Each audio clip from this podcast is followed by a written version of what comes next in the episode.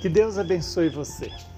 Nesta semana que começa, o Espírito Santo ilumine a sua vida, fortaleça a sua fé, a sua esperança e o amor a Deus. Hoje celebramos o Evangelho de Lucas, capítulo 18, versículos de 35 a 43. Quando Jesus se aproximava de Jericó, um cego estava sentado à beira do caminho, pedindo esmolas. Ouvindo a multidão passar, ele perguntou o que estava acontecendo. Disseram-lhe que Jesus Nazareno estava passando por ali. Então o cego gritou: Jesus, filho de Davi, tem piedade de mim. As pessoas que iam na frente mandavam que ele ficasse calado, mas ele gritava ainda mais: Filho de Davi, tem piedade de mim. Jesus parou e mandou que levassem o cego até ele. Quando o cego chegou perto, Jesus então perguntou: O que queres que eu faça por ti? O cego respondeu: Sim, Senhor, que eu enxergue de novo. Jesus disse: Enxerga, pois, de novo. A tua fé te salvou. No mesmo instante, o cego começou a ver de novo e seguia Jesus glorificando a Deus. Vendo isso, todo o povo deu louvores a Deus.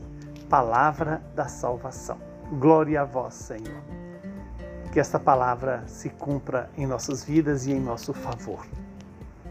Estamos diante de uma catequese batismal aonde aquele homem cego que está esmolando está à beira do caminho a humanidade inteira, quando fica fora do caminho, entra na mesma condição de pedir esmola, de depender das coisas e das pessoas. No entanto, aquele que caminha com o Senhor, que entra na vontade do Pai, é capaz de entrar e glorificar a Deus no caminho da salvação.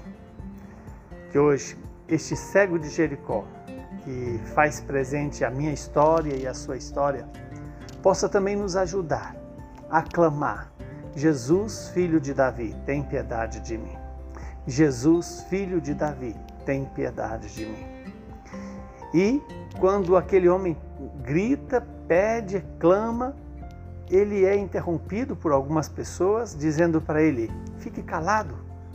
E no entanto, a perseverança daquela, daquele homem na oração, no clamor a Deus, faz com que Jesus manda chamá-lo. E Jesus faz uma pergunta para aquele cego que também faz para mim e para você: O que queres que eu faça? Aquele homem poderia pedir apenas uma esmola, pedir uma satisfação de suas necessidades básicas, mas ele pede a Jesus que ele possa ver de novo. Veja que se trata de um cego que já enxergou e sabe quão valioso é poder enxergar, é poder ter a liberdade da luz. E aquele homem então recebe de Jesus algo muito mais precioso. Ele recebe a cura e a, e a confirmação da fé.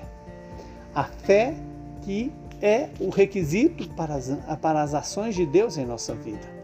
Deus pode fazer as coisas sem a, a nossa fé? Pode mas Ele quer contar com a nossa resposta, com a nossa fé e a nossa confiança nele. E a pergunta daquele homem, é, aliás, a pergunta de Jesus que suscita naquele homem o desejo de ver de novo. E a pergunta de Jesus, o que queres que eu faça por ti?